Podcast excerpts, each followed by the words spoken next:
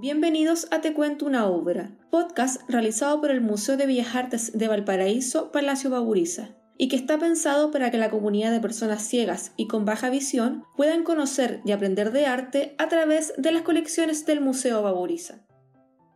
Hola, hoy te contaré una obra llamada Los Guerreros Árabes, realizada por el artista francés Henri Emilien Rousseau. Este lienzo pertenece a la colección de pinturas donadas por Pascual Baburiza a la ciudad de Valparaíso y actualmente se encuentra en exhibición en el Museo de Bellas Artes de la misma ciudad, formando parte de la colección europea. Henri Emilien Rousseau, el pintor detrás de esta obra, nace el año 1875 en la ciudad del Cairo, Egipto. En el año 1894, tiempo después de que él y su numerosa familia se trasladaran a residir a Versalles, Francia, debido a la ocupación inglesa de su hogar natal en 1884, decide entrar en la Escuela de Bellas Artes bajo la tutoría de Jean-Léon Guéron, pintor y escultor francés, quien fue su maestro. A través de esta institución, Rousseau recibe una beca de viaje como premio por parte del Consejo de Bellas Artes en el Salón de París del año 1900, recorriendo lugares como Holanda y Bélgica, Italia y España. El pintor viaja en reiteradas ocasiones a localidades del norte de África, incluyendo Túnez y Argelia, donde residió por seis meses, además de Marruecos. La obra, Los guerreros árabes, que se conserva en una buena condición, fue realizada bajo la técnica de óleo sobre tela.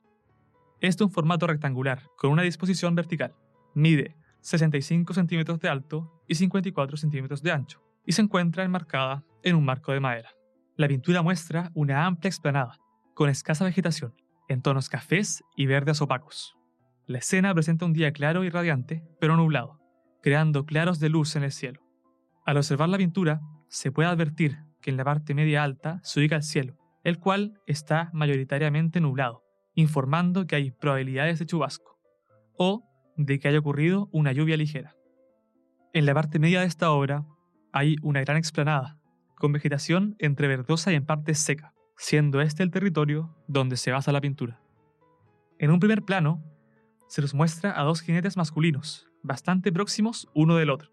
Cada uno está montado en su respectivo caballo. Estos están de perfil y un tanto exaltados. Por un lado, tenemos a un jinete que monta un caballo de pelaje alazán, siendo un tanto marrón claro como un tanto rojizo, como el color de la canela. Este jinete es el que está más alejado de los espectadores de la pintura. El personaje es de piel morena y porta una vestimenta de color rojiza que le llega hasta los hombros. Por otro lado, tenemos a otro jinete, que se ubica más próximo al espectador. Este personaje también es de piel morena y está montado en un caballar de pelaje tordillo. Este jinete porta una vestimenta blanquecina de estilo árabe, que le cubre desde los tobillos hasta su cabeza, pasando por las laterales de su cara. En la coronilla tiene un cinto de color café, que le sujeta su vestimenta. En el fondo de esta escena se divisan tanto lomas como cerros rocosos, produciéndose una pérdida de visión entre la unión del cielo y la tierra. Por último, en el extremo inferior izquierdo de esta pintura, en color café, se ubica la firma del autor, Henry Rousseau 22, haciendo referencia con este número al año 1922, periodo donde se realizó la pintura. Esperamos hayan disfrutado el episodio en el podcast Te cuento una obra. Hoy nos acompañó Enzo Maricio, estudiante de la Universidad Adolfo Ibáñez con colaboración de Vicente Herrera y Fabián Tobar. Síguenos a través de nuestras redes sociales arroba Museo en Instagram, Twitter, YouTube y Spotify y conoce nuestra completa agenda de actividades. Nos encontramos en una próxima oportunidad.